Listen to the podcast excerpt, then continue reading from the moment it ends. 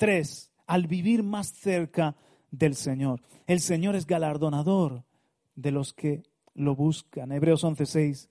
Busca en el secreto y Él te recompensará en público. Dice Mateo 6:6, dice el Señor Jesús. Entonces, mis hermanos, cuando estamos más cerca del Señor, nos cargamos de su, de, su presencia y luego salimos y podemos ser de más bendición. Y, dejamos su fragancia y dejamos de su presencia, dejamos algo bueno a los que nos rodean. Y me venía este texto de Jeremías donde hay una pregunta que, que, es, para mí es impactante. Jeremías 23, 18. Porque ¿quién estuvo en el secreto de Jehová?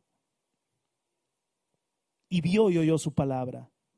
¿Quién estuvo atento a su palabra y la oyó? Y luego dice un poco más abajo, Jeremías 23, 21 y 22.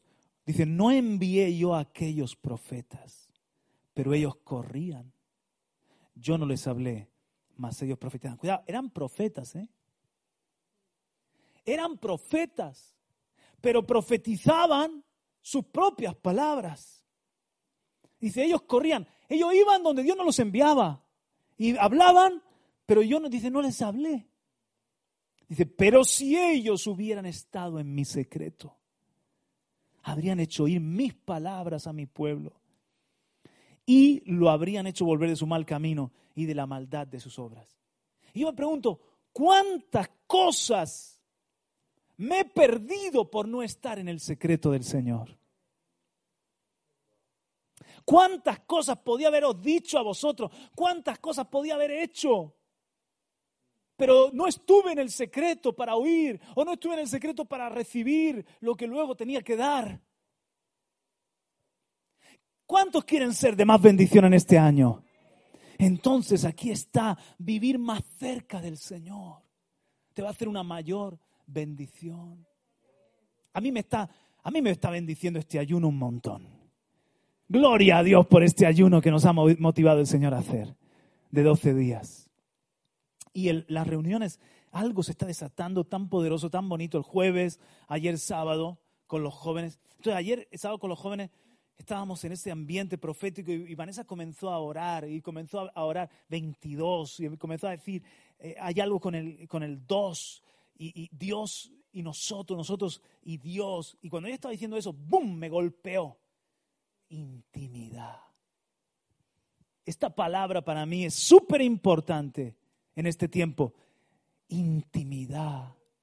En el 2022 Dios y yo, yo y Dios, Él nos llama a una mayor intimidad, Él nos llama a su secreto, Él nos llama a buscarlo, Él nos llama a fortalecer nuestra intimidad. Juan Carlos, ya tengo una buena intimidad, pues más, profundiza más. Juan Carlos, ando de bilucho en la intimidad, es el tiempo, el Señor dice dos, tú y yo, tú y yo, apártate, quiero estar contigo y tú conmigo.